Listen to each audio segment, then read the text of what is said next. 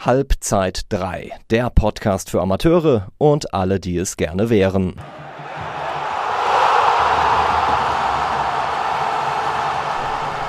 Servus und herzlich willkommen zu einer neuen Folge Halbzeit 3. Ich sitze hier heute mit dem Mattes. Hallo. Und unser Gast ist der Dominik Theis. Hallo. Äh, Dominik, stell dich doch mal vor. Wie kamst du hierher? Was machst du sonst so?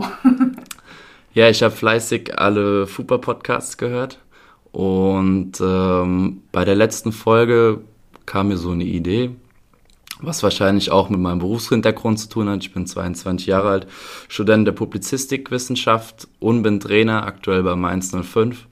Und gerade rund um das Thema Trainer, um Kommunikation, kamen mir einige interessante Fragen, weshalb ich gedacht habe, schreibe ich der FUPA einfach mal an erkläre meine Idee und äh, kam auch sofort die Rückmeldung, dass das Thema wirklich Anklang finden kann. Und genau, jetzt sitze ich hier und bin in Erwartung. Ja, dann ähm, beschreib doch mal kurz so den Kern des Themas. Was ist das? Was ist die Idee, die dir kam? Genau.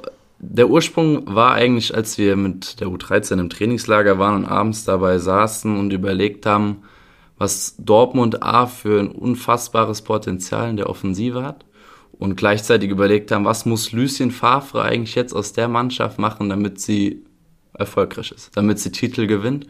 Und dann sind wir auch weitergekommen und haben eigentlich gesagt, ja, mit so viel individueller Qualität, da gewinnst du vielleicht Spiele, aber keine Titel. Und es geht dann auch darum, wo wir dann gedacht haben, okay, das ist der zentrale Faktor, geht um Kommunikation, um vertrauensvolle Verhältnisse. Denn klar können die alle kicken und da bin ich mir auch sicher, dass äh, mittlerweile alle Bundesliga-Trainer inhaltlich relativ gleich sind. Alle auf dem Top-Niveau, natürlich auch durch DFB-Standards. Aber wirklich der entscheidende Faktor ist, wie erreicht ein Trainer die Spieler, damit auch die Anweisung umgesetzt wird, damit es wirklich funktioniert. Denn das ist natürlich erstmal das oberste Ziel von einem Trainer, dass der Spieler das auf den Platz bringt, was der Trainer auch will und erstmal dann Zugang zum Spieler zu bekommen. Und letztendlich geht es ja nicht nur um einen Spieler, sondern um ein ganzes Team. Ja, wenn ich jetzt ähm, Offensivreihe Brandt, Reus und Sancho nenne, ja, dann geht ein Torgan Azar und der sitzt auf der Bank. Wie moderiere ich diese Enttäuschung, dass er nicht spielt? Ja, und dass er dann trotzdem, wenn er reinkommt, alles fürs Team gibt und dann auch ein Team bildet. Ja, und da ging es generell so ein bisschen um die Frage, wie wichtig ist wirklich diese Kompetenz, Kommunikation als eine der Disziplinen von, von Führungskompetenzen. Du arbeitest jetzt ja bei Mainz in der, in der Jugend. Ähm, wie ist das mit Kindern auch zusammenzuarbeiten? Da ist es ja wahrscheinlich nochmal was anderes, wenn du einem Kind sagst, ähm, du bist heute erst auf der Bank. Wie, wie funktioniert sowas? Wie kann man das dem, dem Spieler auch, also dem Kind dann das vermitteln, dass es dann nicht traurig ist? Genau, es ist halt immer eine Riesenherausforderung jeder Spieler will spielen und es wäre ja auch äh, nicht normal, wenn ein Spieler nicht äh, verletzt wäre oder traurig wäre, wenn er auf einmal sieht, oh, ich bin nur Spieler Nummer 14 auf der Bank.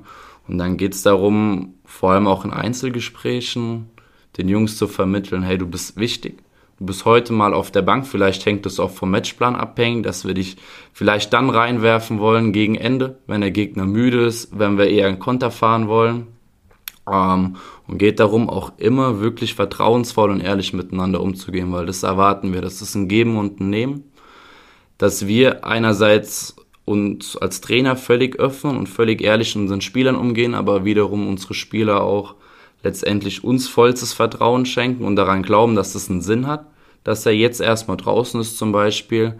Aber wichtig ist da eben, worauf wir Wert legen, dass wir nicht nur immer die Aufstellung sagen, so, und dann steht der Spieler erst nicht da, gibt es kein Gespräch, dann fühlt er sich erstmal, als ob der Trainer völliges Desinteresse zeigt, sondern es geht schon darum, die Jungs dann auch aufzufangen und gerade diese Enttäuschung oder diesen enttäuschten Zustand beim Menschen, ja, letztendlich umzuwandeln, zu sagen, hey, es ist so, aber du kannst wichtig werden im Spiel, dass er motiviert ist und dass er rausgeht, sein Team unterstützt und wenn er dann auf dem Platz darf, wirklich durchs Feuer geht für alle anderen.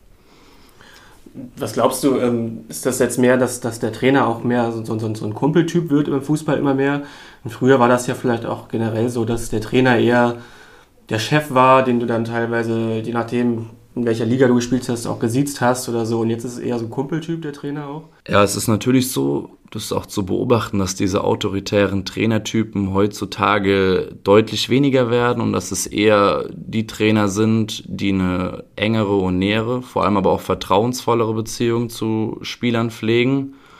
Ähm, das würde ich auch gar nicht mal vom Alter abhängig machen, sondern wirklich nur die Art. Früher war es so, man hat gehofft, durch, ja, durch, durch einen autoritären Trainerstil auch Respekt vom Spieler zu bekommen. Und früher war es auch so, dass die Spieler natürlich die Anweisungen dann direkt befolgt haben. Heutzutage haben wir gerade im Jugendfußball eine neue Generation, die schwieriger sind. Ja, Thema Individualisierung, Thema, sie kennen keine Sanktionen von Eltern. Also da ist es nicht so einfach, dass sie einfach blind den Anweisungen folgen und meckern öfter.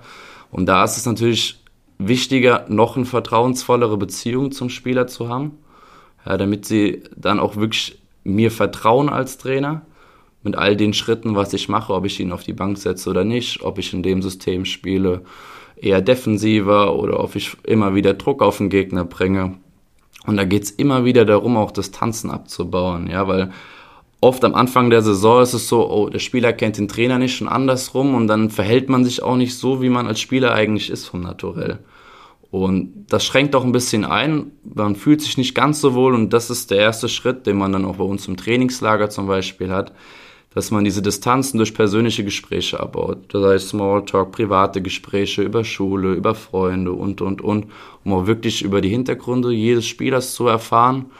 Und das ist eigentlich so die große Krux, ist dann auch zu schaffen, klar, eine, eine enge, vertrauensvolle Beziehung, das ist das Nonplusultra eigentlich zu führen, aber keine zu nahe, weil manchmal ist dann der schmale Grat, wo gerade dann Spieler im Alter, wenn sie pubertieren, natürlich anfangen, ihre Grenzen auszutesten. Und wenn ich eine enge Beziehung habe, dann ist das gut, aber es ist nur so lange gut natürlich, bis auch der Spieler dieses Vertrauen mir zurückgibt und dann nicht über die Stränge schlägt und dieses Vertrauen ausnutzt. Deshalb ist es ein schmaler Grad, aber es geht schon immer mehr dahin, über vertrauensvolle Beziehungen dann auch erfolgreich zu arbeiten. Das ist die Basis fürs gemeinsame Arbeiten, wenn sich beide Spieler und Trainer vertrauen. Aber hat man jetzt im, im Amateurfußball nicht sowieso eher so ein bisschen kumpelmäßigeres Verhältnis als im Profisport automatisch? Das stimmt. Würde ich auf jeden Fall unterstreichen, da ich ja auch äh, jahrelang in Saulheim Trainer und Spieler war und auch in Gonsenheim das so erlebt hat, dass es natürlich alles familiärer ist, dass die Strukturen kleiner sind, dadurch kennt man sich auch eher. Ähm, aber auch da ich, kann man das nicht so pauschalisieren, weil jeder Spieler ist ein bisschen anders. Jeder Spieler ist entweder offener, Spieler kann aber auch verschlossener sein, kann wie eine Mauer wirken, man kann ihm Dinge sagen, versuchen ihn zu verbessern, aber es prallt einfach ab und man fragt sich wieso. Ich sag mal so, man kann das, wie gesagt, nicht generalisieren hängt vom, vom Spielertyp ab, hängt von der gesamten Mannschaft ab. Wie ist denn das ähm, auch schon jetzt im Jugendbereich oder auch im Amateurbereich? Wie wichtig ist denn wirklich schon Taktik? Also ich glaube, früher war es ja auch schon noch anders. Das Taktik wird ja immer wichtiger. Ich glaube, früher war es ja eher anders, dass man auch gerade im Amateurbereich gesagt hat, ja, geht raus und spielt Fußball, so nach dem Motto. Glaubst du, da verändert sich was, dass da auch jetzt mehr auf Taktik gesetzt wird schon in den unteren Ligen und im Jugendbereich? Absolut, also den Trend sehe ich eigentlich schon seit mehreren Jahren, dass es der Fokus sehr, sehr oft auf Taktik gelegt wird, auch schon im Jugendbereich, auch da außerhalb von Nachwuchsleistungszentren. Das Ganze ist jetzt eigentlich auf einem richtig guten Niveau, gerade natürlich im, im Leistungsbereich, ähm, wo ich sage, da gibt es nicht mehr viel Steigerungsbedarf. Da geht es dann auch äh, eher darum, Prinzipien reinzubringen, damit die Spieler nicht 7000 verschiedene Spielstrategien dann auswendig kennen, sondern diese Prinzipien leben, weil jeder Verein hat meistens, vor allem im Leistungsbereich, eine eigene Philosophie. Wie will ich spielen? Will ich mutig sein? Will ich vorne attackieren? Will jeden Ball möglichst nach vorne in die Tiefe spielen? Und dann geht es darum, klar die Prinzipien reinzubekommen. Aber was man auf keinen Fall dabei vergessen darf, ist, dass die Technik die Basis ist für jede taktische Ausführung, jedes taktische Handeln. Wenn ich äh, als Außenverteidiger einen Ball offensiv mitnehmen will, um Tempo zu machen, kann es aber nicht, weil ich die Technik, die Technik dafür nicht habe. Ja, dann scheitert es schon daran. Deshalb äh, sollte man auf jeden Fall, egal auf welchem Niveau, immer darauf achten, dass neben der Taktik die Technik eben auch im Training einen hohen Stellenwert hat, weil ich finde, davon kommen wir in den letzten Jahren ziemlich ab, dass alles nur noch auf Taktik geht, auf Verschieben, wie stelle ich den Gegner, wo leite ich hin, welcher Höhe will ich attackieren, aber dass letztendlich dadurch alles, alle Spiele auch gleich werden. Also wenn wir dann drüber reden in Deutschland, uns fehlen die Ausnahmespiele, die individuellen Klasse-Spieler wie Leroy Sané, die haben auch alle eine technisch herausragende Ausbildung genossen. Und gerade so Spieler, Ausnahmespieler, wenn wir beim Thema Kommunikation sind und Autorität, finde ich so Spieler, die vielleicht ein bisschen anders ticken, die sollte man auch so lassen. Ja, es wird auch immer viel darüber gesprochen. Man soll sich, die Jungs sollen sich nicht verstellen auf dem Platz und das ist auch uns wichtig. Wir sollen ihr naturell zeigen. Wenn sie frech sind neben dem Platz, dann sollen sie es auch auf dem Platz sein. Es gibt natürlich immer Grenzen und gibt Regeln, die sind einzuhalten, aber diese Individualität sollte man die Jungs schon ausleben lassen, weil das glaube ich auch ein großer Punkt, weshalb Leroy Sané bei Manchester City deutlich erfolgreicher ist als beim DFB bisher. Unter Pep Guardiola, da hat er alle möglichen Freiheiten. Letztens einen Bericht gelesen, wenn du diese Freiheiten nicht gibst, ja, seine Technik und sein Instinkt, dann wird er das auch nicht wird es normalerweise auch nicht ausnutzen. Deshalb die Freiheiten sollte man lassen und zu einer guten Taktik gehört auch immer eine gute Technik, das ist klar. Ich glaube, Mehmet Scholl hat das mal irgendwie gesagt, so, dass die, die neue Trainergeneration wird immer mehr auf Taktik, das hast du ja auch erwähnt, also würdest du Mehmet Scholl auch recht geben, dass es nichts bringt, wenn man, ich glaube, Mehmet Scholl zu zitieren, ähm, 300 Systeme rückwärts furzen kann. Klar geht der Fokus darauf, äh, wie ich eben gesagt habe, dass immer mehr im Detail auch taktisch gecoacht wird. Wir haben auch mal überlegt bei Mainz, ist auch ein Grund, warum vielleicht ein paar Sachen geändert wurden jetzt, ähm, dass deutlich weniger auch technisch einfach gecoacht wird. Welcher Trainer coacht im Spiel sowieso nicht, aber im Training auch, wo eigentlich ja die Basis dann gelegt wird, da wird dann auch fast gar nicht technisch gecoacht. Ich finde, so eine Aussage wie von Mehmet Scholl, halt natürlich zwiespältig. Ja, klar, also ein Julian Nagelsmann, der ist halt auch einfach gut, weil er im Spiel, ja, auf jede Situation, auf jede Ein- und Auswechslung des Gegners mit einer neuen taktischen Idee ähm, darauf auch einwirken kann. Das zeichnet ihn noch aus und das ist auch ein Alleinstellungsmerkmal von ihm. Man muss natürlich gucken, Profis können das eher verkraften, wenn du im Spiel dann dreimal das System umstellst. Ja, obwohl Andrej Kramaric ihm auch schon die Leviten gelesen hat dafür. Gemeint, er hätte auch schon Spiele deswegen verloren. Ähm, wie gesagt, ich finde, der Trend ist, Taktik ist wichtig. Ja, man darf nur die Relevanz und die Bedeutsamkeit von dem Bereich dann nicht, ähm, man sollte das nicht so deutlich überbewerten, andere Kompetenzen wie Athletik, wie Kondition und Technik dementsprechend einen geringeren Stellenwert zuschreiben. Gibt es denn da irgendwas, was du jetzt den Amateurtrainern, die das hier ja hoffentlich hören, mit auf den Weg geben würdest? Von wegen, keine Ahnung, setzt wieder auf die 100 Waldläufe und stellt das Taktikboard beiseite oder irgendwas? Nein, alles gut es geht einfach um eine gesunde Mischung und das ist, wie gesagt, das ist auch egal, ob das im Leistungsbereich ist oder im Amateurbereich. Letztendlich geht es darum, dass die Jungs Spaß haben und wenn ich nur äh, 60 Minuten ohne Ball trainiere, dann haben die Jungs keinen Spaß und kommen nicht mehr ins Training. Das ist egal, ob das am 1.05 ist oder beim FSV Saulheim. Ähm, wie gesagt, es geht nur darum, eine gesunde Mischung zu finden. Fand es ich habe ein Zitat äh, bei der Biografie von Jürgen Klopp gelesen. Da ging es darum, der ist ja von schon Holter die Polter vom Spielerjob in den Trainerjob rein. Der Christian Heidel ihn zum Cheftrainer von Mainz 5 gemacht hat, dann hat er sich auch gefragt, was will ich eigentlich für ein Trainertyp sein? Und er gesagt, ähm, ich will der Trainer sein, den ich gerne als Spieler gehabt hätte. Also offen, vertrauensvoll, dennoch Disziplin in die Mannschaft reinbringt, aber alles auf Augenhöhe, weil oft hat man immer noch diese Ebene, ja, der Trainer ist noch eine Stufe drüber als der Spieler. Klar hat er letztendlich sitzt er am längeren Hebel, aber so sollte es eigentlich in der, in der, im Gespräch nicht sein.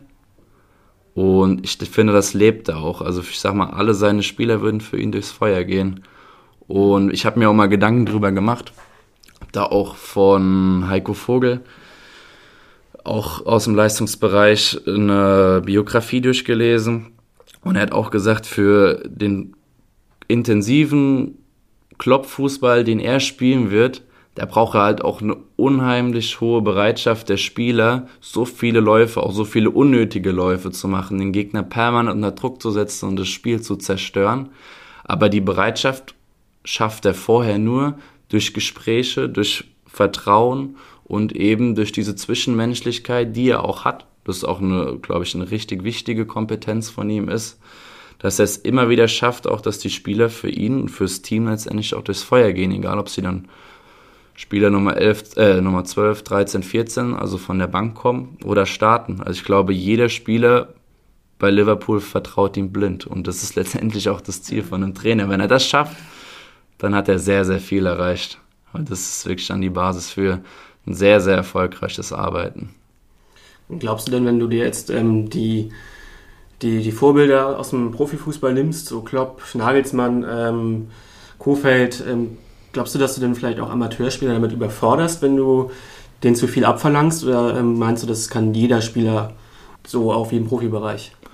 Das Wichtigste ist eigentlich dabei, die Spieler da abzuholen, wo sie sind. Weil klar kann ich als Trainer meine, äh, mein ganzes Know-how auf den Platz bringen und alles coachen. Wenn ich mich aber nicht auf das konzentriere, wo die Jungs sind und auch die Inhalte dann, die ich vor dem Training auch umsetzen will und mir darüber Gedanken mache, wenn ich die nicht coache und wenn ich dann die Jungs damit überfordere, dann komme ich auch zu keinem guten Ergebnis. Also muss schon gucken, dass man weiß, wie weit sind meine Spieler, wie weit kann ich sie auch fordern. Ja, es kann auch mal ein Tag sein, da sind die einfach im Kopf völlig Banane. Dann ist es halt auch mal ein längeres Abschlussspiel, wo einfach Spielfreude wieder dann auch wieder erzeugt werden soll. Und das kann man, wie gesagt, nicht pauschalisieren. Das Wichtigste ist eigentlich, dass wir nicht das machen, was wir Trainer wollen, sondern das, was, das machen, was die Spieler brauchen. Das ist eigentlich das A und O. Das war doch jetzt ein sehr schöner Schlusssatz. Und da würde uns aber noch interessieren, was ihr für Erfahrungen gemacht habt. Also sowohl aus Trainersicht als auch aus Spielersicht. Äh, was habt ihr schon für Erfahrungen, gute oder schlechte, mit Trainern bzw. Spielern gemacht? Könnt ihr uns sehr gerne natürlich schreiben. Über alle FUPA-Kanäle sind wir erreichbar. Und ja, dann sehen wir uns in der nächsten Folge wieder. Danke, Dominik, dass du da warst. Vielen Dank, dass ich da sein durfte auch. Genau, wir hören uns und wie gesagt, wir freuen uns, wenn ihr uns schreibt und wir dann nächste Woche, äh, wenn wir dann nächsten Monat nochmal drüber reden können.